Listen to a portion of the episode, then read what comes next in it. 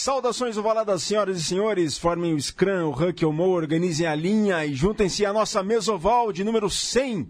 É a mesoval centenária aqui pela Central 3. Uma grande honra estar com vocês nesta sessão vespertina de todas as terça-feiras. Eu sou Virgílio Neto e comigo o Papo é Reto. E com muito orgulho e com muita honra apresenta essa mesoval de número 100. Mesoval que começou com uma rubrica lá na Estação Rugby Clube em Porto Alegre, da Rádio Estação Web. Um abraço ao Rogério, Cardo, ao Rogério Barbosa, a Paula Cardoso por terem abrigado a mesoval lá no seu início. Depois tomou o formato podcast e somos muito gratos à Central 3 por nos acolher e a gente está conseguindo fazer hoje a centésima edição dessa nossa mesa para levar o rugby para vocês, discutir, partilhar conhecimento, história, para procurar fazer parte do universo do rugby brasileiro, porque a gente acredita que a partilha de conhecimento e a partilha de experiências é fundamental para que se crie uma cultura de rugby, sempre com rugby. Essa é a nossa proposta dentro da Mesoval. Portanto, uma boa tarde a todos e desfrutem da companhia da Mesoval nesta terça-feira. Eu sou Virgílio Neto e ao meu lado vamos à escalação da Mesoval desta terça centenária, terça-feira. Não está o time completo, mas estão chegando em função da chuva, em função do trânsito. A galera está chegando aqui. Ao meu lado, ele que usa o melhor cinto, Matias Pinto. Tudo bem, Mati? Tudo bom, Virga. Sempre um prazer estar recebendo o pessoal aqui do Portal do Rugby às terças-feiras. É, começou às 15 horas e 15 minutos, né? Bela sacada do, do Vitor Faria, que está atrasado. Se o programa fosse no horário original, não teria chego. é, mas é, mudou recentemente para 5 horas, sempre ao vivo, mas o nosso forte é podcast, né? Então é, o ouvinte pode ouvir a, a hora que bem entender, lavando a louça, pegando o ônibus é, indo passear com o cachorro, enfim. O importante é estar escutando aqui é, o principal, se não o único podcast sobre o rugby no Brasil. É, tem um novo. A galera lá da Baixada Santista fez o Rugby Rádio, já, já entraram no ar e a gente quer mandar um abraço para eles porque a gente quer que essa pegada continue Brasil adentro aí de podcast, de programa que, programas que levem o rugby para todos no Brasil e no mundo aí. A gente sabe que a nossa audiência também é internacional. Seguindo na escalação da mesa oval centenária, ele, cujo rugby é por inteiro, Diego Monteiro. Tudo bem, Diegão? Tudo bem, Virga. Realmente um prazer estar aqui. Acho que 100 é realmente. Acho que a gente não imaginou que ia, quando você começou a, esse projeto, chegar tão longe. Tantos convidados, você estava fazendo a lista dos convidados, tantas pessoas importantes do. Acho que do passado, do presente e do futuro do rugby brasileiro. E agradecer também a Central 3, sempre ajudou muito, a gente aguentou a gente. Estamos aí acompanhando eles na segunda casa agora também. Então. Segunda e bonita casa, né, Diego? É, é, verdade, né? A gente mudou de horário e mudou de casa, né? Foi, foi mais ou menos no mesmo tempo, né? É. Bom, Diego, vamos falar do convidado enquanto não chega a equipe completa da, do, daqui da Mesoval? Vamos lá? Então, ele que é o As, é o tal do rugby Fernando Portugal. A gente esperou 100 edições para tê-lo conosco e agora é uma grande honra. Muito obrigado por ter cedido o seu tempo e estar tá aqui conosco nessa tarde em Portugal. Vamos falar bastante de rugby, bastante da história e a sua opinião para o futuro do rugby nacional. Obrigado, Viga. É, boa tarde a todos, Diego, Matias. Muito obrigado pelo convite. Eu vim aqui, acabei de sair do CT lá de São José, estava treinando os caras lá e vinha na Dutra pensando um pouco né, sobre tudo isso. E a verdade é que eu tenho uma história muito particular com o portal do rugby, que eu era concorrente deles no início, né? Eu fiz o Rugby Spirit, que verdade, era um, que era um né? site, era um blog de rugby para contar um pouquinho das coisas da seleção e tal. Então a gente concorria ali por, por visualizações. E depois pensando também na, na história da, do programa, Besoval, de onde surgiu tal, e me veio na, na cabeça uma palavra que, que deveria ser muito forte na, no rugby brasileiro, que é perseverança, né? Que são, são duas, o programa de rádio, o portal do rugby, do, duas, dois programas aí é, feito por pessoas que não desistiram, né? E, e, a gente passa por, por momentos, dificuldades e tal, e o lance é não desistir, né? Que uma hora o sol brilha pra gente, né? Você pensou em desistir? Ah, já pensei, Vika. Já pensei algumas vezes sim, em desistir. É, primeiro da carreira como jogador, depois é, da carreira profissional, assim, de viver de rugby. Não é fácil, é difícil demais. Mas é uma paixão louca e. Inexplicável. É inexplicável. Mas hoje um pouco racional, assim, porque a gente começa a ver que as coisas vão acontecendo, com trabalho duro, com perseverança, com é, insistência, com qualidade, com estudo e tal. As coisas vão acontecendo, né? É, eu venho falando, né, os, os, meus pequenos sonhos com o rugby foram todos superados, né? Quando falava de jogar, nunca pensei em jogar em Twickenham para 83 mil pessoas e joguei um, uma etapa do, do, circuito mundial. Depois teve rugby nos Jogos Olímpicos, também nem passava pela cabeça e, e foi. Então os sonhos foram todos sendo superados, assim. Hoje a gente falar do rugby da proporção que tomou no Brasil e do Brasil da proporção que vem pegando no, no mundo, né? Qual o limite para esse, esse sonho que a gente tem, né? Hoje, hoje eu já falo que eu quero que eu, que eu sonho e trabalho para que o Brasil seja campeão do mundo. já foi jogar a Olimpíada, já foi jogar a Copa do Mundo, e eu agora já, já, já passei o sonho de jogar a Copa do Mundo, porque eu acho que esse está tá próximo da gente alcançar. Quero agora que o Brasil seja campeão do mundo. Perfeito, mano. Perfeito, perfeito. Diego, quer começar com a pergunta aí? Não, na verdade você já respondeu, mas eu tava pensando no, aí no ar, você falou centésimo programa, parecia que você tinha 100 jogos pela seleção, mas... É, então, 100 de qualquer coisa é muito, né? É muito. Eu não cheguei a jogar, vivi um, um, um período de seleção é, que a gente jogava muito poucos jogos, né? A gente jogava três jogos de sul-americano por ano, basicamente. Os test match, que hoje são contados como jogos oficiais, não eram, porque a gente fazia amistosos com Alumni, com Belgrano Athletic, com seleção da Urba. Esses não são contados como, como test match oficial. E hoje em dia fazem com seleções tal. E tem muito mais jogos, tem o Américas hoje. Então, por exemplo, uma comparação que a gente faz é o Felipe Sanseri, que tem dois anos de seleção já tem 30 jogos, né? E eu tive 16 anos de seleção e 32 jogos. É uma loucura, né?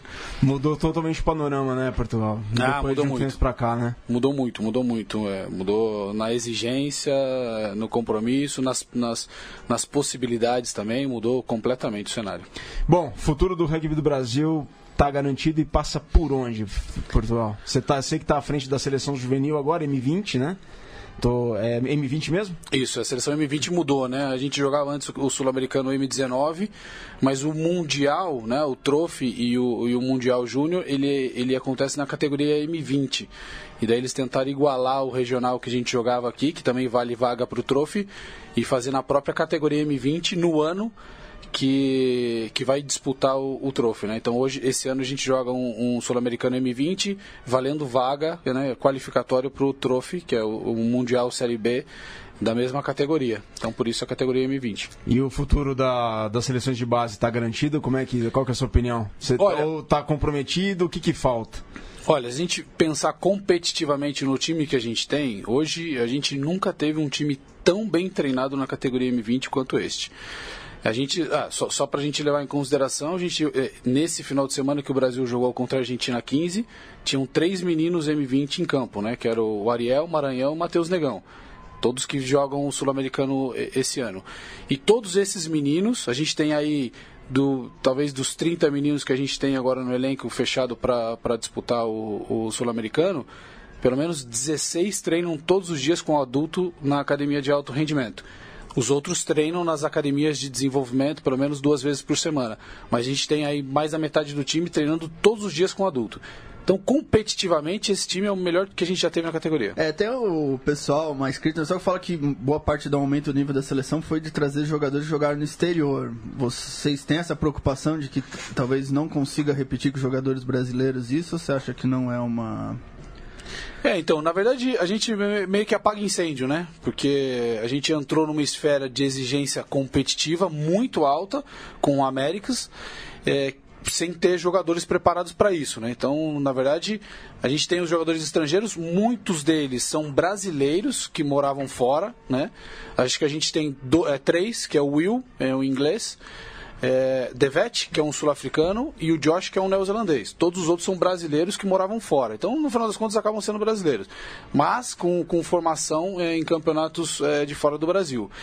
É, hoje, com, com a categoria de base, a gente já tem um grupo muito seleto subindo para a categoria do adulto, né? Porque eles, passando agora o Sul-Americano M20, eles já passam é, a fazer parte do elenco adulto. A gente tem 10 nomes de jogadores aí é, M20 que hoje tem condição de entrar no, no grupo High Performance de, do, de, de trabalho do Brasil. O que a gente tem aí de preocupação é como o cenário da base está sendo desenvolvido no, no país, né, no, no, nível de clubes, né. A gente tem os meninos, os, os, grandes talentos das categorias aí detectados e treinando em alto rendimento, mas aí preocupa um pouco o que está acontecendo fora disso. E aí é aquilo que, aquele tema que a gente já falou mil vezes, já devem ter falado aqui com os, com os, com os convidados que participaram, que são os campeonatos de, cate, de, categoria de base, né? Quantos clubes têm categoria de base aqui no estado de São Paulo, que é um, um, um estado que trabalha bastante não são todos os clubes que têm categoria de base. Então, passo um pouquinho é, por esse tema aí e me, preocupa um pouco isso daí. Falta aquela questão da qual é a missão do clube? Você acha que os clubes estão procurando, estão menos preocupados em constituir-se como um clube e difundir o rugby, estão mais preocupados em praticar e jogar o rugby e se inscrever no campeonato, mas aquilo que fica no longo prazo, ele, o clube está se esquecendo disso, Portugal? É, eu acho que sim. Não comprou a ideia do alto rendimento ainda? Não, eu, eu, falta um pouquinho da missão, né? O que, que a gente quer com o rugby, é, por que, que a gente vai lá no clube treinar todas as terças e quintas, nove e meia da noite, depois de ter trabalhado, estudado, feito tudo que tudo que faz, geralmente em más condições de gramado, de estrutura. É, falta um pouquinho. Por que, que a gente faz tudo isso? Né? Eu vou contar uma coisa muito próxima aqui, muito íntima, mas o Rafael Simão, né, eu tive conversando com ele. O Rafael Simão é, foi um do, dos fundadores do São José, é, um dos, o, o fundador do, do Ilha Bela Rugby, e a gente conversando sobre rugby amador tal. E ele me contou um negócio que, que faz um pouco de sentido e acho que é um pouco da tônica do rugby brasileiro. Ele falou assim: em algum momento da minha vida eu vi e ele foi um cara que trabalhou demais com o rugby de categoria de base, né? Com o São José e depois com o Ilhabela. Ele fez uma geração do Ilhabela que foi vitorosíssima. Fez, e hoje tem. Tem quatro meninos do Ilhabela hoje trabalhando no alto rendimento. São pouquíssimos clubes que têm quatro jogadores assim formados no clube é, que trabalham no alto rendimento. Mas aí a gente conversando sobre o rugby amador, o rugby profissional, ele é, ele é muito amador, ele gosta da, da essência, do espírito. E ele falou: Olha, cara, eu, eu em algum momento percebi que eu fazia rugby, corria atrás e queria montar o time, treinar os meninos e fazer as coisas para ter um grupo para eu jogar. E ele falou assim: hoje em dia eu começo a entender de que, cara, eu posso fazer mais do que isso, né? Talvez o objetivo não seja só esse de jogar, de criar um grupo para você poder se divertir e jogar, que é o que todo mundo gosta de fazer, desfrutar do rugby dentro do campo, né? Acho que falta, falta um pouquinho disso, porque a grande maioria dos jogadores hoje do Brasil que deixam de jogar saem do clube. Então, no final das contas, a gente desfruta muito o que o campo te dá e devolve pouco depois que para de jogar. Eu acho que é, acho que é um pouco isso. Então a gente deveria se encontrar mesmo é a missão é, da gente quando quer fazer o rugby, quando a gente vai no clube, quando a gente insiste para um menino sair da escola ir para o treino de rugby. O que, que a gente quer? A gente quer só um grupo para poder jogar, disputar campeonato e ganhar campeonato, né? Ou a gente quer realmente criar um ambiente de convívio, de viver? Então acho que é essa reflexão que a gente deveria fazer, eu pelo menos faço. E qual que é a importância, por exemplo, da sua presença na comissão técnica do Brasil, dos Tupis, a Paulinha Chibachi, que foi agora com a seleção de base feminina, manager? Qual é a importância desses protagonistas que foram dentro de campo um pouco, um pouco antes, ou que foram ao longo dos anos protagonistas? Importância da presença deles na comissão técnica Portugal. Esse espírito de clube que é procurado, não sei se de maneira direta ou indireta, ser reproduzido na seleção? Olha, eu vou contar aqui como é que foi a minha, minha meu fim de carreira, né? Meu, é, quando eu me retirei lá do campo em final de 2015 eu vinha me preparando para jogar os Jogos Olímpicos, né? Já meio aos trancos e barrancos, mas fazia parte do grupo, viajava com a seleção e tinha algum sucesso ali no campo.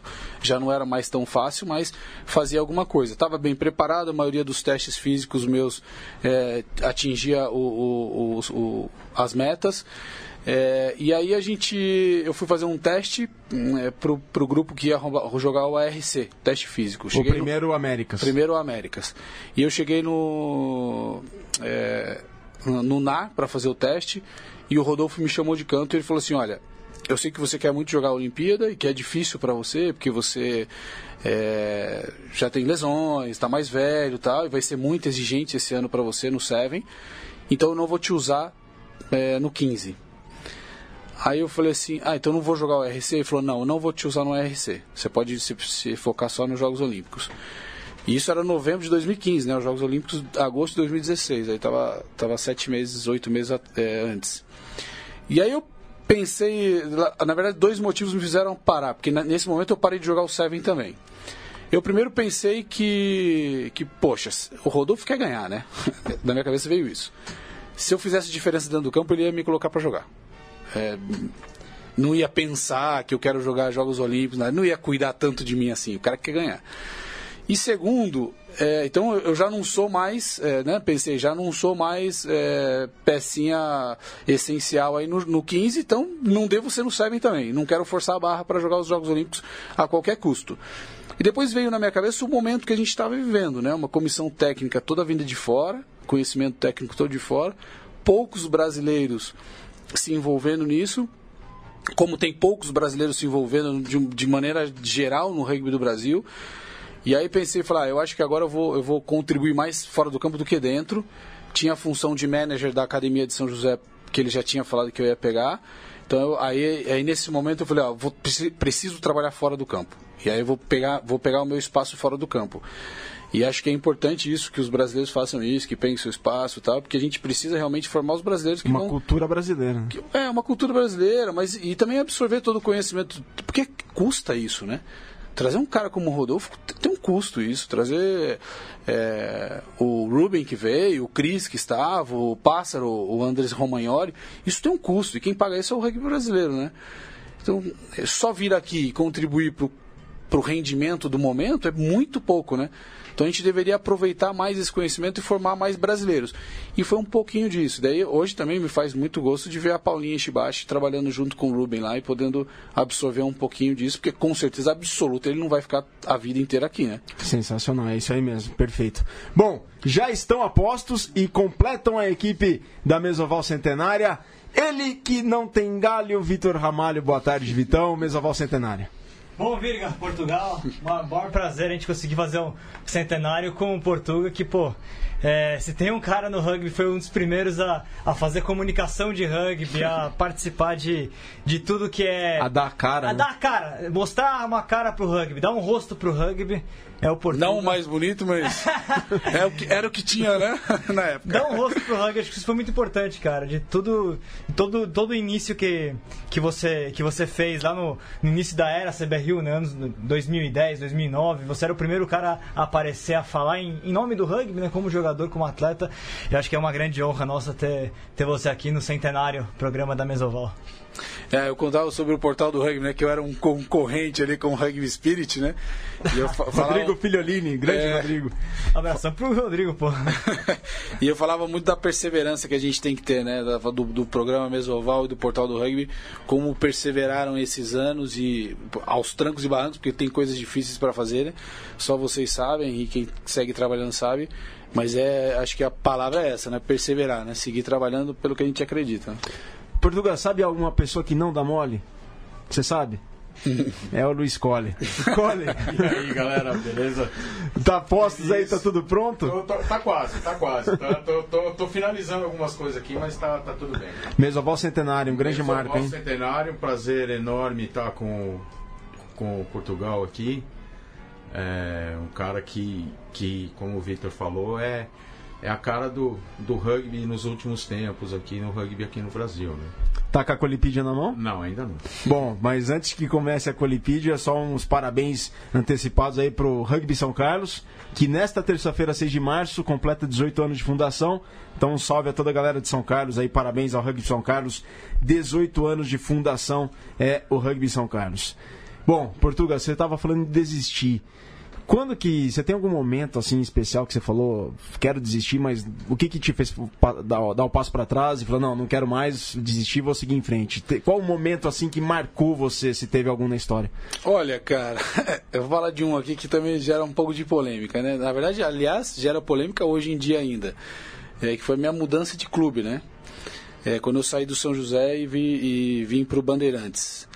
É, foi a primeira transferência foi. polêmica do rugby nacional? Foi, foi a primeira transferência polêmica do rugby nacional, né? Fui tido como mercenário na época. Os caras só querem dinheiro, só querem saber de dinheiro e tal. Quando foi? Foi em dois. Logo que eu voltei da Itália, é, voltei da Itália em 2007, metade de 2007, terminei a temporada no São José. Naquele ano a gente foi campeão brasileiro, campeão paulista, campeão do Seven Lions. E, e eu fui capitão. Teve, você deu experiência de ser profissional na Itália antes, né? Então já era algo já da sua realidade naquele Isso, momento. é. Na verdade, quando eu decidi ir para a Itália, eu decidi fazer rugby profissional, né? E, e na conversa de ir pro Bandeirantes ou não, tal, na minha volta, meu pai falou assim, ô oh, filho, ah, meu pai, meus amigos.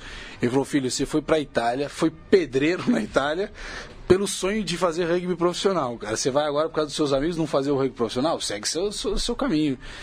E daí eu fui pro Bandeirantes, mas foi difícil, porque na verdade o Bandeirantes me fez uma proposta de trabalhar com a, de ser coordenador técnico do Bandeirantes e, e, e construir a categoria de base do Bandeirantes. E aí eles falaram, não, a gente tem um projeto. Eu ganhava 500 reais na época para dar treino lá no São José. Eu dava mil treinos no São José por semana e ganhava 500 reais. Comprei um carrinho, 498 a, a prestação do carro. Nossa. Então me salvava 2 reais por mês. Tava apertado. É, já tinha. é um pão de queijo. Né? é, na época dava um pão de queijo. É, então. aí, aí o Bandeirantes me, me ofereceu dois mil reais para ser coordenador do projeto. Eu falei, conversei com meu pai, fui conversar com o Martoni, falei com o pessoal do São José, pum, tomei, fui na casa do Rafa, Rafael Simão, que é o meu tutor aí, perguntar o que, ele achava e tal, e fui pro, fui pro Bandeirantes. Entre. Só que eu cheguei no Bandeirantes, eu falei, não, é, vou trabalhar. Ele falou assim: ó, se não quiser, não precisa jogar pelo Band. É, a gente quer que você trabalhe aqui com as categorias de base. Eu falei, pô, é antiético, né? Vou lá defender o Bandeirantes numa clínica numa escola, depois jogo contra no São José, não dá. Então, eu, se eu for, eu vou para ficar no Band.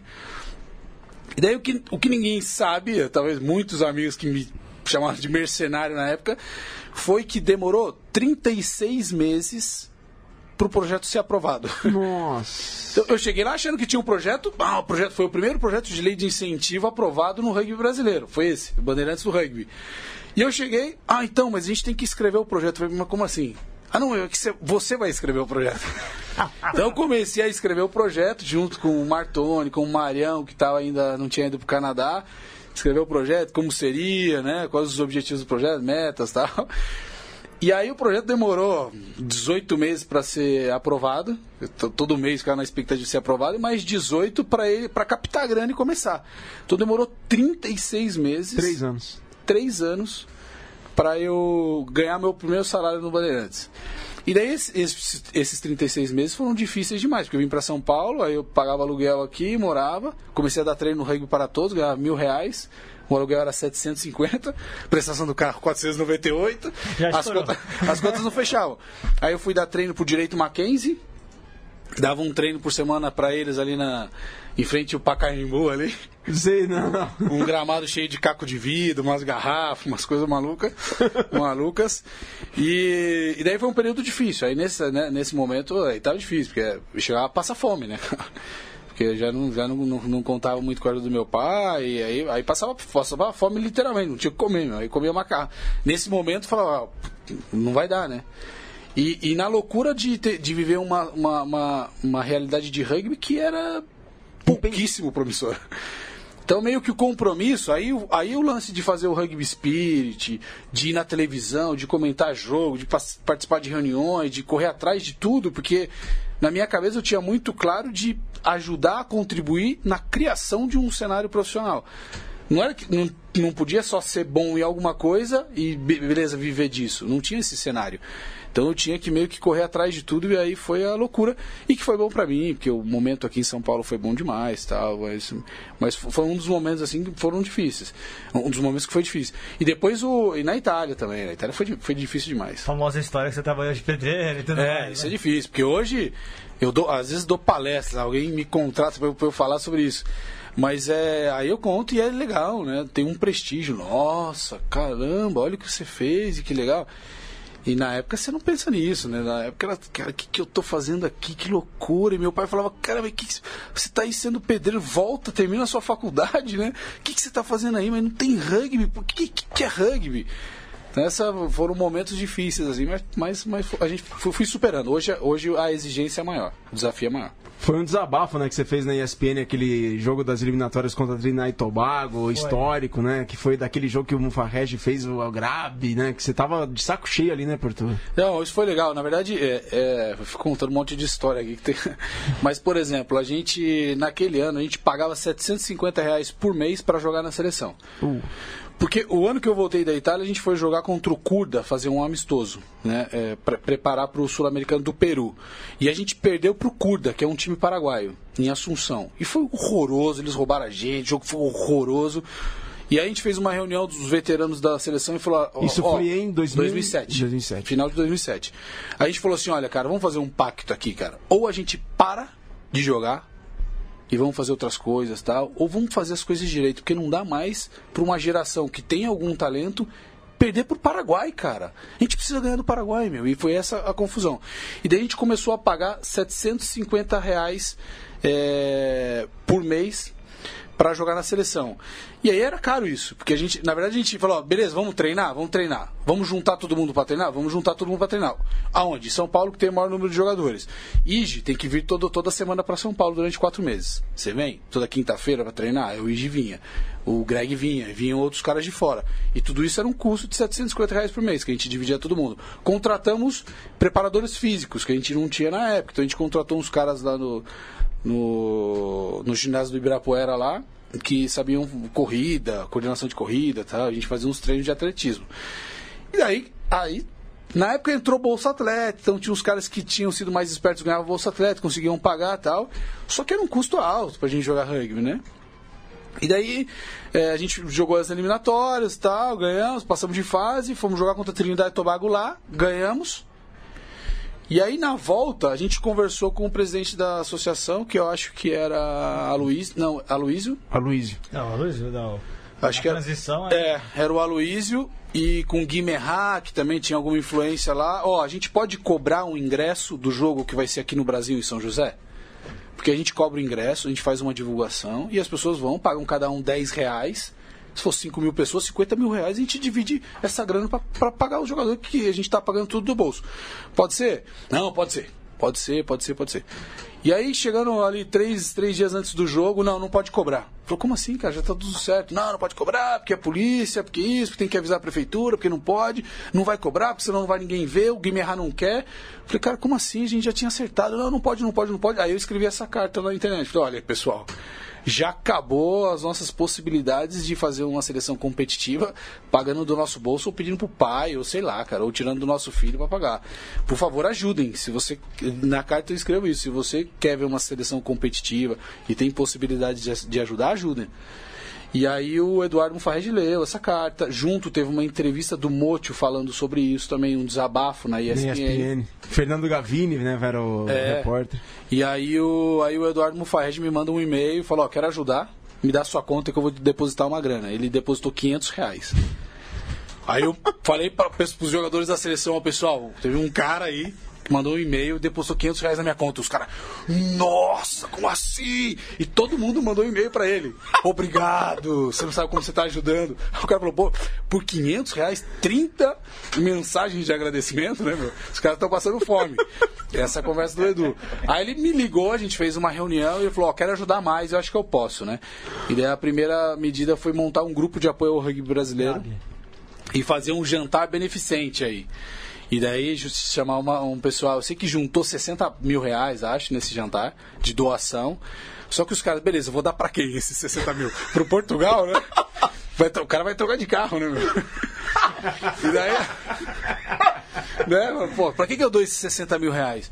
Aí falou assim: ah, aí eu acho que daí começou a reflexão, pô. Precisamos criar uma estrutura capaz de receber esse dinheiro e des- destinar para um ponto esse dinheiro. E aí veio entrar na associação, aí junto Jogos Olímpicos, Confederação, e a coisa toda aconteceu meio num momento crucial, assim, para mudar o panorama do rugby mesmo. Foi o turning point, né? Foi, foi, foi. Foi um momento meio que conspirou ali os atletas querendo fazer coisas, com o momento que o rugby vivia de Jogos Olímpicos, país sede e o, e o rugby voltando, é, com esses empresários aí tocados no coração, né? Como o Eduardo Mufaed, por exemplo. É, inclusive um desses jantares completa oito anos depois de amanhã, 8 de março. Até mandei pro Vitor o folder, né? Que era lá no Pinheiro Neto, todo pomposo, tinha os toasts, né? Homenagens, né? E era, se arrecadava e vinha o Nusman tava aí, né? O presidente do Comitê Olímpico do Brasil, do COB. Era bacana e foi o mesmo ponto da virada, né, Português? E você naquela época também assinou contrato de patrocínio com a Topper, virou Isso. global, teve uma vida global, né? Foi, foi, assinei o contrato de patrocínio. Foi, eh, o contrato de patrocínio da Top é engraçado demais, cara. Como é que foi? Porque eu tinha um assessor de imprensa da Topper que ficava me enchendo o saco, né? O cara me mandava, me mandava mensagem toda hora, "Ô, você pode entrar o programa? Você pode entrar o programa? Você pode entrar o programa? E eu ia, né? Porque falava assim, não posso dizer não pro rugby, né? Então eu ia direto. Aí um dia eu falei, mandei uma mensagem pra ele. Falei, cara, pô, eu apareço bastante falando sobre a Topper, sobre o patrocínio da Topper na confederação e tal. Cara, você acha que, bem muito humilde, você acha que eles poderiam aí me ajudar com alguma coisa? O cara falou, lógico, lógico, cara, vou te passar um e-mail do cara que você tem que falar, que é o Gilberto Rato. Que hoje, Que hoje é tá na CBF. diretor de marketing da CBF, né? O cara chegou longe, né? E aí mandou um e-mail pra ele, contando a minha história, assim, cara, vocês podem me ajudar com alguma coisa? O cara falou, claro, meu. Claro, capitão. Ele respondeu. Claro, capitão, vem aqui. Vem aqui na Topper. E aí eu fui no prédio da Topper, Quando era isso? Que altura, mais ou menos? é, 2010, talvez. 2010. É, tava, em- a gente tava quase para jogar o, o Guadalajara, o Pan de Guadalajara, 2010.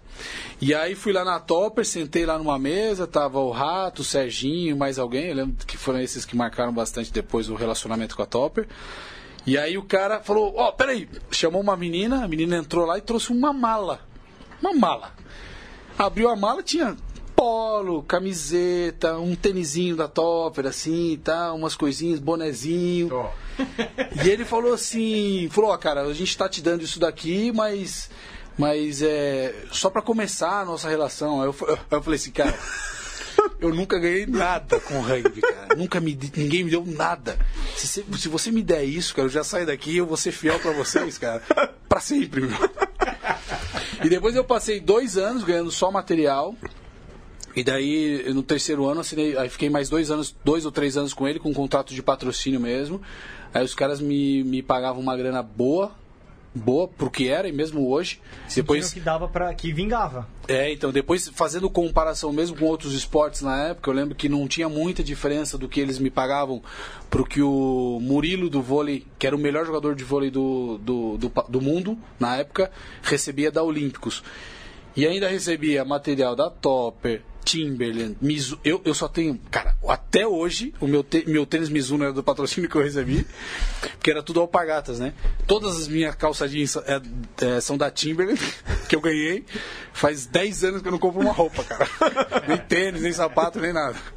Mas valeu, valeu demais o patrocínio. Depois foram, é, foi uma das empresas aí que, que apoiou demais o rugby, né? E a gente cresceu bastante com eles, assim. Depois a gente também ajudou muito pelos comerciais, lembra que, que surgiram. Aliás, a história do comercial é demais, né? Conta aí a história comercial. A história do comercial é boa demais, cara, porque a gente tava, tinha jogado contra Uruguai e Chile no primeiro sul-americano que a gente passou pro sul-americano A, né? Isso foi em 2008. 2009. 2009. 2008 a gente ganhou do Paraguai, né? Naquele compromisso, na Batalha de Assunção. Fomos jogar contra Uruguai e Chile e a gente tomou 79 a 3 do Chile e 73 a 3 do Uruguai. E aí tomou uma porrada, um choque de realidade do que era jogar o Sul-Americano B pro, pro que era jogar o Sul-Americano A. E a gente hoje reclamando de perder de 28 a 8 da Argentina, né? Estamos falando de 10 anos atrás.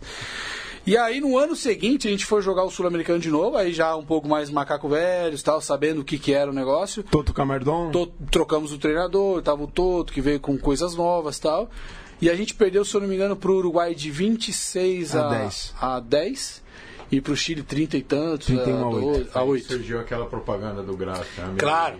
Aí como é que é a história? Como é que é? Esqueci o nome do do diretor de marketing da, da... João Live. João Live, João Live, da, da Talent. Da né? Talent. isso. E eh, João Live disse que estava com o Rato nesse momento e o Martoni estava com a gente e ligou pro Rato. Tava com a gente lá no, no Sul-Americano, que ele era o diretor técnico. Aí ele liga pro Rato e fala: Você não sabe o que aconteceu? Os meninos estão jogando demais e não sei o quê. Ah, é? Ganharam? Não, não. Perdemos de 26 a 8 e 32 a não sei quanto. Aí disse que o Rato contou pro João Livre na hora e falou: Não, esses caras estão de sacanagem, meu. Os caras estão comemorando de ter perdido de 30, cara. E aí ele falou: Não, isso dá um comercial. Foi aí. Quando surgiu a ideia. Foi quando surgiu a ideia do comercial. Nossa, essa história não conhecia. Olha que loucura, cara. Aí aí eu- depois eu fui almoçar com o João Livre uma vez e ele me contou isso. Falei, Cara, eu tava do lado do rato. Falei, não, esses caras estão loucos, meu. Isso dá um comercial. Aí o comercial é tipo, ah, a gente perdeu de 79 a O 3, gráfico, né? Ah, o gráfico agora da melhoria. 36 a tanto, se continuar assim, vamos ganhar de 10 a menos 8, alguma coisa assim, né? Essa foi boa demais. Espetacular, Daí, a- daí a Topper também mudou de patamar aí nesse momento, né? Já tinha sido muito grande, perdeu muito espaço e nesse momento ela ganhou muito corpo é, no, no cenário aí esportivo, de, de marketing esportivo. Essas propagandas foram marcantes para Top, né? Foram, foram demais. Deram demais. uma, deram uma melhor alavancada bem para eles ali. Deram, deram. De- de- é, conversando com o Rato na época, ele falou, cara, não dá muito retorno é, financeiro. A gente, numa marca de material esportivo, quando patrocina, pensa quanto vai vender de camisa. Sim. A gente patrocina o Grêmio, dá um milhão, vende 5 milhões de camisa. É isso que a gente quer. E, obviamente, com o rugby a gente não vende 5 milhões de camisa, cara. Deve vender 100 na época. Mas eu acho que abriu Mas, para eles é- para voltar para alguns esportes que eles tinham saído. Claro. Realmente, cara, é difícil arranjar uma camiseta da seleção brasileira. É, nem tinha, né? Né, Mas ele falou isso, ele falou assim, mas o retorno de imagem que dá pra gente é algo que não, que não dá pra E eram mensurar. propagandas bem, bem criativas, bem engraçadas. Foi, muito legal, muito legal. É trágico e legal, né? Você era muito parado na rua por conta disso, assim, Portugal? Claro, você não, Não. fez parte do comercial, mas em função do rugby, o pessoal.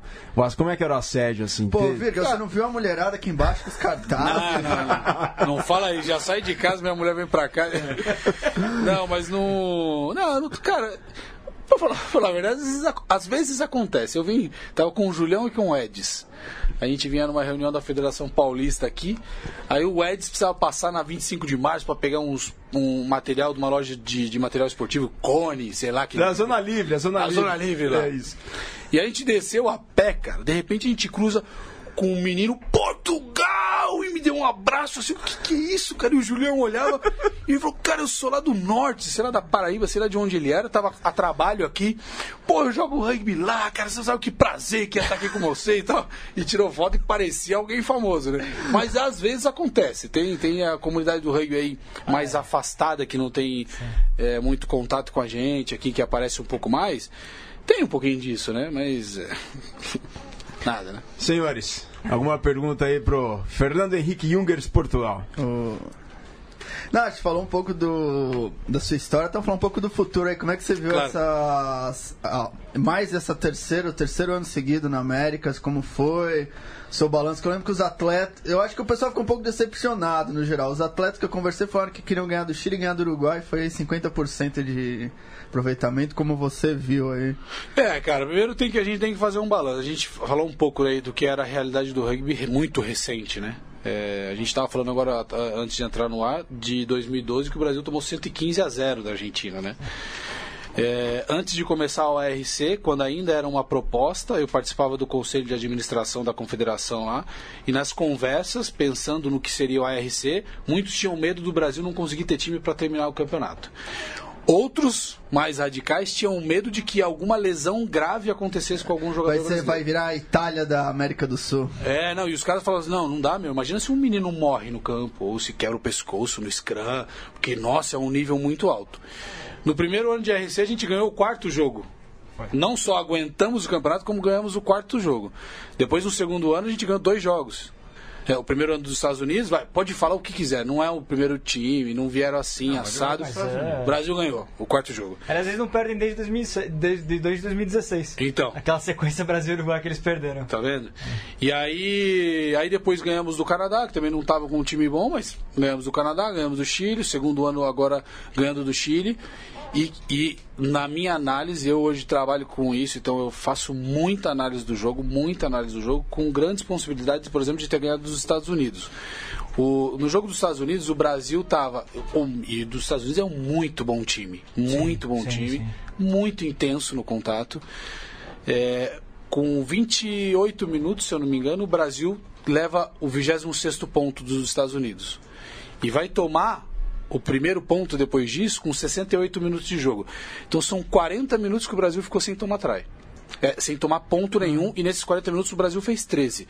E dominava a partida naquele momento que o Diegão é, faz o penal e o, Ficar reduzido a 10 pontos, né? 10 ou 12 pontos. ficou, Ficou. ficou, 26 a 16, 10, Isso, 10 isso, pontos. Sim. É, eu acho que tem uma coisa engraçada com o brasileiro que eu, eu senti lá. Você eu até encontrei isso no estádio, o pessoal desanimado, pô, perdeu do Uruguai, deixou passar, mas também a gente fala muito da nossa evolução, mas tem que levar em conta os outros adversários também. Claro. Que é tem jogar, fazer aquele jogo que foi contra o Uruguai, um time que tem possibilidade sua segunda Copa do Mundo, que Quarta. tem. um- Não, seguida. Ah, tá. Segunda Copa Quarta do Mundo, então também a né? dificuldade os outros adversários e o, que- o, que, o, que, o, que, o que é difícil jogar, o que é difícil você fazer o primeiro tempo que você põe o Uruguai na, nas cordas, né? É, a gente brasileiro, assim, em, cultu em cultura esportiva, a gente não, não sei se não é muito inteligente ou se, não- se a memória é fraca, né?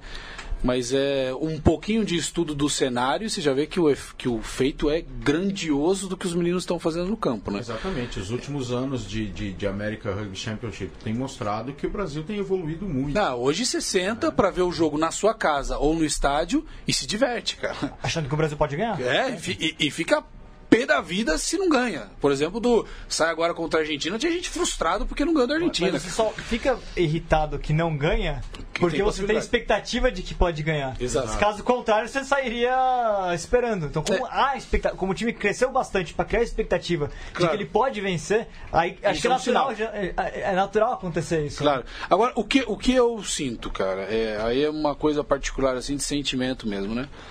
É, tá- no jogo contra o Uruguai. Eu encontro com os caras ali no começo do jogo, né? Ah, a diferença do Brasil e Uruguai é 30 pontos, 40 pontos, não, ah, não vai dar, não vai dar, não vai dar. Aí o Brasil domina completamente o primeiro tempo, termina 18 a 3. Aí encontro com os caras, mas também vai trazer o segundo time aí, Uruguai, não sei o quê. Fala, caramba, quando que, quando que o Brasil vai ser um protagonista positivo da coisa, cara? E a sensação que dá é que as pessoas, não sei se são duvidosas, ou eu, não, eu juro que eu não entendo. Eu, te- eu, eu fico um pouco sentido assim, porque eu acho que é, a gente deveria valorizar um pouco o trabalho que todo mundo está sendo feito. Acho que beneficia a todos. A gente que quer que vem aqui falar de rugby, que vai comentar o seu trabalho, o trabalho do, do Vitor, que também é comentar jogo tal. Todos nós nos beneficiamos desse crescimento, né? O clube que hoje vai lá na, na, na escola, fazer uma clínica na escola, e pode levar uma imagem da ESPN, e não uma imagem tosca que a gente tinha antes, de um jogo contra a Venezuela, de um try estranho, num campo feio. Gravado Mas, no celular cara, ali. num, estádio como o Pacaembu, num Barueri, não sei o quê, e mostrar e falar, olha, isso, esse é o rugby, cara. E além de todos os outros benefícios que a gente tem do convívio de rugby e tal, e da filosofia, também é é, tá- a gente também é um país competitivo e tal. Eu não, eu não, não sinto que, que as pessoas é, abraçaram tanto assim, e é uma pena. Mas eu acho que o resultado vai trazer. É, eu acho que é um pouco de cultura esportiva do Brasil mesmo. Em resumo, a pergunta que o Diego fez lá do Américas 2018. Olha, é... não, eu fa- fa- falei da evolução, né? Sim, da evolução. É muito notável a evolução. Ah, é, é um ponto aí técnico legal. O ano passado, por exemplo, o Brasil ganhou dos Estados Unidos no primeiro ano, ganhou do Chile no segundo, do Canadá e tal. E se a gente vai faz... ver o volume de jogo que o Brasil jogava, era muito baixo. Então, por exemplo, os nossos Fords não faziam muitos, não tinham um volume de trabalho muito alto. De trabalho, sim. Personagens de, de ações positivas, Mas etc. não, realiz... não, não construíam muito o jogo. Por exemplo, a gente tem uma linha muito forte. Contra qualquer uma dessas que a gente enfrenta, pode fazer try em qualquer um, inclusive de primeira fase. E daí a gente tinha, por exemplo, o try que a gente fez contra o Uruguai o ano passado na qualificação. O Brasil faz 14 fases. Foi um do- dos tries que a gente mais faz, fez na vida até aquele momento. Hoje já mudou essa história. Das 14 fases que a gente faz, 9 alguém da linha entrou em contato. É meio que invertido os papéis, a linha construindo o jogo e depois os Fords pegando espaço, porque quem faz o try ali é o Ige passando pro Matias, o Matias passando pro Ige na ponta. Então a, a nossa conversa, cara, invertemos os papéis aí, cara. A linha produz o jogo, constrói o jogo e os, e os pegam espaço. E hoje, e a, a minha grande eh, constatação para o Américas desse ano é que isso mudou. Inclusive, conversando com os jogadores da linha, falo, porra, hoje eu sou muito menos protagonista, cara. Porque hoje o Arthur pega na bola 18 vezes, o Matheus Negão pega na bola 20 vezes, o Gelado rompe taco 4, 5 vezes no jogo tal. Eles produzem muito mais jogo. E daí a, a gente, em algum momento, sentiu que os jogadores estavam mais cansados. Mas, na minha, na minha opinião, não é, não é que eles estão mal fisicamente, mas que agora eles começaram a, a jogar rugby. A produzir mais, e aí a preparação física tem que ser um pouco ajustada. Mas eu acho que a, evolução desse ano foi essa, cara. A gente produzir mais eh, no jogo como um todo. Assim. É, eu queria dar uma cornetada também, eu já falei com você, falar os traz de mal. é, O que é que a seleção. tá- se esse é um problema que vocês reconhecem, como vocês veem aí o caminho? Porque o Brasil, por- às vezes, o Brasil pra mim também numa bola de neve. Faz o penal, mal, trai. Foi assim com a Alemanha, acho que a Alemanha e o Canadá foi quem mais se aproveitaram disso. É, é triste a Romênia, A Romênia. Espanha. É, é triste porque, porque a gente trabalha muito, defende e nas primeiras as primeiros avanços dos Estados Unidos, por exemplo, o Brasil recuperou a bola dentro das 22 e, e contra-atacou e chutou tal. É, então a gente faz um trabalho enorme, consegue conter o avanço deles tal, e, as- e Eu, se eu, colocar eu no pessoalmente jogo. gosto muito da defesa com a bola Claro. do Brasil. O Brasil tá criando, acho que uma das Tá- grandes tá evoluções é que realmente vai muito bem. Né? E consegue manter esse ritmo o jogo inteiro. E aí, de repente, num penal, chute pra lateral e um try tão fácil que eles fazem na gente e dá a sensação de que a gente não está produzindo no campo. E eu conversando com alguns jogadores, eles falam isso também. Pô, a gente levou o try dos Estados Unidos e parecia que não dava. Mas, cara, não dava o quê? Tava o jogo ali, cara. Esse é um, um try num detalhe do jogo que é esse que é muito importante que a gente precisa rever. Depois, obviamente, não, é- não só, não é só a gente que vê de fora. O jogador fala, cara, não aguento mais tomar try de bola. A comissão técnica, com certeza, a gente precisa trabalhar isso e tal. A gente tem um conceito de mall que é muito eficiente, bem feito. Que não, tá, não, não está sendo eficiente de defesa de mall. Meio com uma, uma ideia de destruir o mall, de tirar jogadores do mall e tal, enfraquecer a estrutura de mall deles para eles não conseguirem avançar, que não está sendo eficiente. Então não sei se isso vai ser revisto, é uma coisa que vem de cima para baixo.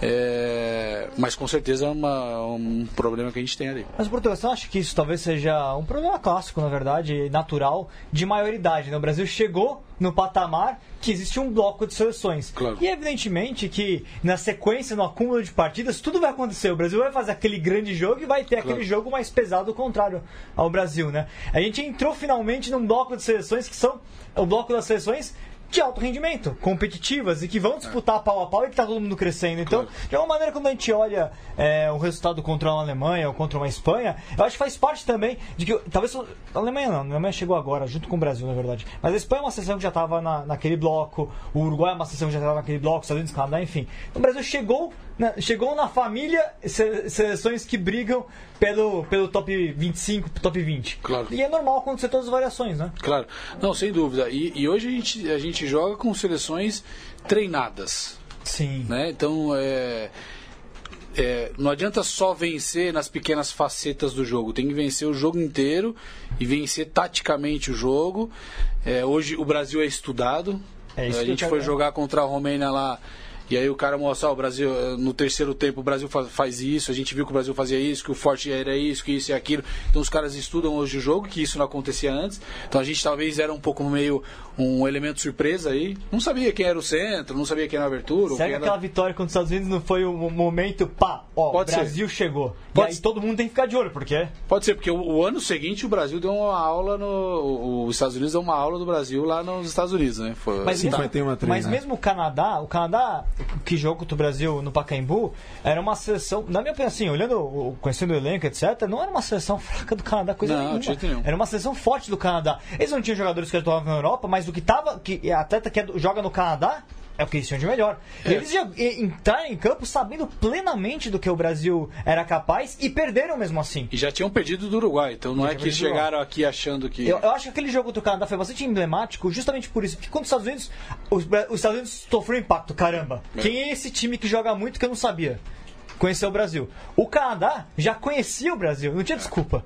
E ele perdeu do mesmo jeito. Aquilo foi importante. Não, sem dúvida. E daí passa um pouco, é, depois conversando com o Canadá no terceiro tempo, eu estava fazendo parte desse jogo aí na- no staff, e os caras falavam que ah, o Canadá passava por um momento difícil, financeiro dentro do rugby, então não tinham mais tantos jogadores remunerados, não tinham mais tantos jogadores pagos, é, é, treinando periodicamente, era um grupo muito reduzido de jogadores.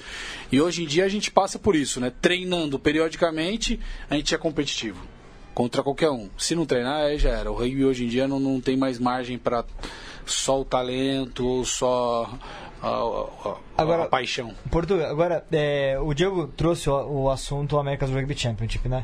E você começou com, ah, o assunto falando de todas as desconfianças que existiam antes de 2016, né? E eu lembro que essa desconfiança, o anúncio foi feito em 2015 e, e tinha muita, muita discussão em 2015. Era o primeiro semestre que foi o anúncio, né? Isso. Como é que foi aquele segundo semestre de 2015? Como é que vocês falaram, cara?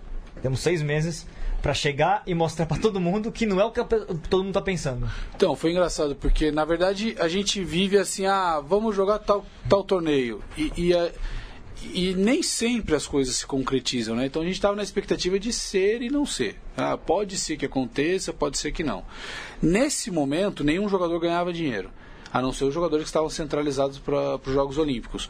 Então eu lembro de ir na casa dos jogadores lá de São José e sentar com eles e explicar o projeto. Olha, a gente tem o Américas, que a gente vai jogar em janeiro do ano que vem, com essas seleções e tal, tal, tal. O jogo vai ser televisionado ao vivo na ESPN. A partir dali a gente vai ser ganhar uma bolsa, porque vai entrar um projeto, não sei o quê. Mas até dezembro de 2015 você tem que treinar sem ganhar nada, todos os dias. E em novembro de 2015 vai ter um teste físico no NAR para ver quais jogadores atingiram. Isso eu tenho uma curiosidade de saber, já te cortando. No começo ninguém atingia, hoje em dia eles atingem os, os parâmetros, então. tinha uns parâmetros meio malucos. É, e... então. Então, já, já te falo isso. Aí a gente chegou lá, aí falava com os caras, ó, a gente é, tem uns, umas metas para atingir física e quem atingir vai ganhar a bolsa. Então meio que foi uma aposta dos jogadores. Eles treinaram lá é, agosto, é, julho, agosto, setembro, outubro, novembro, dezembro, sem ganhar nada, na expectativa do Américas, assim. Então a gente meio, ah, não era nem, ah, vamos jogar com os Estados Unidos e, e Canadá se preparar. É meio, será que vai acontecer? Meio que uma aposta, que depois chegamos lá, ninguém, é, sei lá, os atletas que estavam treinando o Seven na centralização atingiam algumas metas e a grande maioria não atingia meta nenhuma. Então, quando a gente chegou para jogar o Américas, a preocupação instalou mesmo em relação à preparação física. Hoje, as, médicas, as metas já são até ajustadas, assim, porque os moleques já bateram, algumas já, já viraram passado, assim. Não todos, mas os meninos que treinam, hoje as metas físicas tem que, já foram reajustadas aí, porque já bateram todas, tá? Tá mais ou menos nesse nível, assim. É, eu lembro que tinha umas vezes, é, você tem que levantar um peso uma vez meio seu peso no supino, umas... É, mas, por exemplo, o Matheus Negão. Matheus Negão, é, ele levanta 150 quilos no supino. É um menino que, que tem 19 anos. Você imagina que que os caras estão fortes pra caramba. Parece que tem pergunta aí, Portugal? Tem? É, é uma pergunta aí? Que, ah. que manda essa pergunta aqui. É, na verdade é sobre os test matches do, do Brasil do final do ano, né? Na verdade eu não sei muito se, como é que tá a divulgação disso. É, tá. sei, na verdade não saiu nada, nem sobre junho, oficialmente ainda, porque acho que eles estão esperando terminar o Rugby Europe Championship lá pra saber quem vai estar tá livre, quem não vai estar tá livre, etc. Não, não é nem isso, é saber quem vai jogar o Mundial. É, é, é isso. É, claro. É, quem tá é. livre quem não tá livre, porque tem a repescagem, né? É, exato joga contra Samoa. Não, e, e não, não só a repescagem, mas talvez a Espanha se classifique, por exemplo. Sim. E aí talvez a World Rugby pode querer fazer a Espanha fazer testes mais difíceis. Sim, sim, então ao invés de jogar contra o Brasil, jogar com a Itália no final do Estados ano. Estados Unidos. É, então a gente tem que esperar essa definição para saber, mas já tem uma bomba que eu não vou anunciar aqui porque não, é, não, é, não compete segura, a mim. Segura a bomba, segura a bomba. Mas é uma grande bomba. Por isso que eu não joguei bomba, não solta não. Não solta não. tem, tem uma bomba para acontecer em novembro aí que vai ser legal demais. Sensacional. Tem uma... Sim, sim, vamos. É, vamos só colocar com a questão pro, questão Portuga. É, na verdade, quer saber sobre o seu momento como, como treinador de alto rendimento, né? Qual, é, qual que é o seu. Você contar um pouquinho o seu presente e o que você estipula para a sua carreira de futuro, né? É, como quando começou essa história toda, eu fazia tanta coisa que eu não sabia se eu queria ter um programa de TV, se eu queria dar treino. Ah, a mesa queria, volta aberta aqui, Portugal. Se eu queria ser um dirigente, se eu queria fazer uma coisa com marketing, não, não, não, não sabia. E depois a, a coisa foi caminhando mesmo para a área técnica. É, hoje a gente vive um desafio grande, que é viver uma estrutura de alto rendimento. E, e eu, eu falo muito com todos, né? Fala, ninguém nunca viveu o que a gente está vivendo. Ninguém no mundo. Né? Porque não é só uma estrutura de alto rendimento no rugby, que o Brasil nunca viveu. Mas é uma estrutura de alto rendimento no Brasil com a cultura esportiva do Brasil, com a tradição de rugby do Brasil. A... Então, é, ninguém nunca viveu isso. Então, o cara pode chegar com uma fórmula da Nova Zelândia de viver alto rendimento aqui e, e falir, como realmente faliu. Quem veio? É, então, a gente vive um momento assim de tentativa e erro, de aprendizagem mesmo. E, e a gente tem aprendido muito. Eu tenho o, o privilégio de viver na Academia de São José que é um laboratório enorme que a gente tem lá todos os atletas para treinar todos os dias. É, mas é, uma, é penoso e é bem difícil. Eu, eu entrei de cabeça nisso E na verdade não acho que a vida pode caminhar para vários sentidos assim, mas hoje estou voltado mesmo para a área técnica, para me desenvolver ali é, em desenvolver jogadores, né? É, é, estranho isso porque você deixa de ser protagonista da sua própria vida, né? Hoje eu vejo o meu resultado do trabalho no resultado deles, é uma loucura essa, né? Que eu sofro se alguém deles não é convocado, eu sofro se não joga bem, eu, como eu vibro se, se acontece alguma coisa boa, como se fosse eu, né? E é muito louco sair da, da transição do atleta, que você faz o seu trabalho, entra no campo e tem a sua valorização ou não, para enxergar no outro isso, né? É difícil. E, e você passa a cultura da seleção brasileira para os que sobem para a seleção, né? Para os que entram nas categorias de base da seleção. Né? É, é, isso tem, tem, um, tem, um, tem um valor especial isso, né? Acho que talvez de, de, relembrar um pouquinho do passado. Eu não gosto muito porque são, são, é muito diferente de tudo que a gente Sim. vivia, né? Hoje, eu falo muito que, cara, hoje se a gente vê o que esses meninos fazem todos os dias, você fala, não, cara, esse cara se, se, se sair da, do rugby e for fazer qualquer coisa, ele vai se dar bem. Porque os caras trabalham duro demais todos os dias da semana. E, inclusive, essa semana a gente teve uma, uma conversa, uma reunião com os jogadores, e eu falava justamente sobre isso, né? Que os resultados hoje que a gente tem são exclusivamente resultado fruto do trabalho deles, né? Que é, é, é esse nível de valorização que, que eu acho que eles têm que ter. Que o diretor técnico ganha um bom salário, eu ganho um bom salário e todo mundo ganha um bom salário, os jogadores estão lá com a bolsa que eles ganham e tal, e se matando todos os dias para dar resultado. Então eu evito fazer comparações, porque eu não treinava tanto como eles treinam, não tinha tanta exigência do campo como eles têm. Mas é, é bom lembrar de onde a gente veio. Então, um pouquinho da cultura a gente. É, aproveitando isso, queria comentar uma coisa. Eu já ouvi uma crise de jogadores mais velhos, que é uma coisa que tinha no Brasil é que vem o treinador francês e todo mundo vamos jogar francesa. Vem o argentino, ah, vamos fazer scrum. E o Brasil acabava passando. Você acha que hoje o Brasil já está encontrando o que é, que é o estilo brasileiro, o que é o jeito brasileiro de se. do rugby? É, é, eu acho, eu acho que acho que sim, mais ou menos, mas eu acho que é muito por conta da, é, da qualidade dos jogadores que tem é, muito mais do que pelo, pela maneira como se joga rugby no Brasil. Acho que a gente ainda não tem uma, uma marca registrada. Eu gosto de falar, por exemplo, na seleção juvenil que a gente é uma equipe de impacto.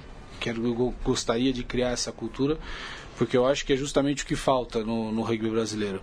A gente joga muito o jogo, é, é, bonito e gosta de fazer coisas e tal. E não sei se a gente luta tanto o jogo de rugby assim. E aí eu acho que é uma, alguma coisa que a gente tem que se encontrar. Mas é, a gente tem uma característica muito marcante nessa seleção que, que, que eu não sei se é marca registrada do rugby do Brasil, sabe? Mas Bom, eu acho interessante isso porque nos últimos anos, na verdade, a gente está vendo que o mundo inteiro, de alguma maneira, caminha para um sentido parecido, né? A, quando a gente olha a escola francesa, a escola francesa não existe mais no alto rendimento da França que não existe mais, nem a escola inglesa. Aliás, a Inglaterra joga mais a francesa e a França mais a ah, inglesa ah, do que o contrário. Sei, mas né? quanto isso também é então... um pouco uma ilusão, porque, sei lá, no futebol também tem coisas de moda, de momentos, Sim. então o sistema dá certo, todo mundo é, vai. Dizer, então existe já um sistema global de, claro, de alto rendimento e o Brasil está em, tem, cima sim. dele. Quem dita muito muito é o Super Rugby e, e, e especificamente a Nova Zelândia mais ou menos a começa a jogar o grupinho, é. as linhas de corrida e não sei o que, aí o mundo abraça. A limpeza do ranking agora sim, aí todo mundo. A inovação é, tá lá. Sim, mas talvez é, eu não tenha. Talvez eu não tenha explicado tão bem a minha pergunta. Quer dizer, você no juvenil, você tem o que. A seleção adulta sabe o que ela quer do juvenis? O, o, o que ela quer incutir desses juvenis para subir. A filosofia. E, é, a filosofia seria isso. O que começar a ensinar com, sei lá, com Não, 10 sim, anos. Para chegar lá numa. Cara, o, o que a gente hoje procura na, na formação é treinar tecnicamente os fundamentos básicos do rugby para que eles possam tomar boas decisões e aí, e aí executar bem as ações. Então é basicamente técnico o, o trabalho, assim, não tem uma filosofia é, de mais frontal ou de buscar mais os espaços, mas de, de jogar é, as habilidades com, com, com bastante efetividade. É mais isso, assim, a gente ainda não entrou num cenário assim muito de, de estilo, porque eu acho que o Brasil não tem, né? Como, como rugby de geral, assim. Bom, galera, a gente está chegando na reta final mesmo do programa, bem na reta final. Cole, você tem alguma colipídia aí de especial para falar? Coisa rápida? Tem o Colipídia de hoje. O centésimo programa acontece no aniversário de Michelangelo, no aniversário de Gabriel Mar Garcia Marques, no aniversário da tabela periódica que me Ô, louco! Aniversário da tabela Tá periódica. pura aqui não. Isso. E também dois aniversariantes da seleção. O Paganini fez aniversário no domingo. Arthur Bergo faz amanhã. O ex-técnico do Brasil aqui, o Brent Friel, faz amanhã também. Rômulo Mendonça da ESPN faz no dia 12. Caramba. E aniversário do Torux Rugby no dia 12 de março também. Tá aí a Colipídia. Cole, valeu, um grande abraço. Diego, valeu, um grande abraço. Vitão, muito obrigado, um grande abraço. Portuga, cara, muitíssimo obrigado por ter vindo. E Valeu, todo o sucesso do mundo pra você, cara. Obrigado, Viga. Eu queria mais umas duas horas aí pra poder falar, que eu gosto. Não, tem lá embaixo. A gente vai comer o bolo lá, que tem bolo esperando a gente dos 100 programas. Tá? E você vai falar mais. Você vai falar mais, a gente vai fazer um vídeo aí. Boa. Tá? Fechão, obrigado, obrigado pelo convite, é uma honra. É, como eu falei, é, parabéns aí pelo trabalho de vocês. A gente deve- deveria levar isso como, como lição mesmo da perseverança que tem desses dois trabalhos aqui. que Eu sei que não é fácil e seguir trabalhando é, é- é- acho que é o caminho. Bom, galera, valeu vocês todos que estiveram na companhia da Mesoval Centenária, Mesoval que procurou nessas 100 edições, que venham mais 100 edições. Agradecimento especial para Central 3, Matias Pinto, Leandro Yamin, Chico Patti, por nos acolherem aqui na casa deles. E a gente chega à centésima edição da Mesoval, que procura levar um pouco para vocês conhecimento, experiência, história, partilha, que a gente acredita que fazendo isso gera cultura, cultura gera história, história gera tradição, tradição gera empenho, empenho gera dedicação que leva e conduz à vitória. É esse o objetivo da Mesoval e a gente espera que seja cumprido aí ao longo dos anos, porque Mesoval também é cultura de rugby, sempre no rugby. Saudações ovaladas e um grande abraço a todos.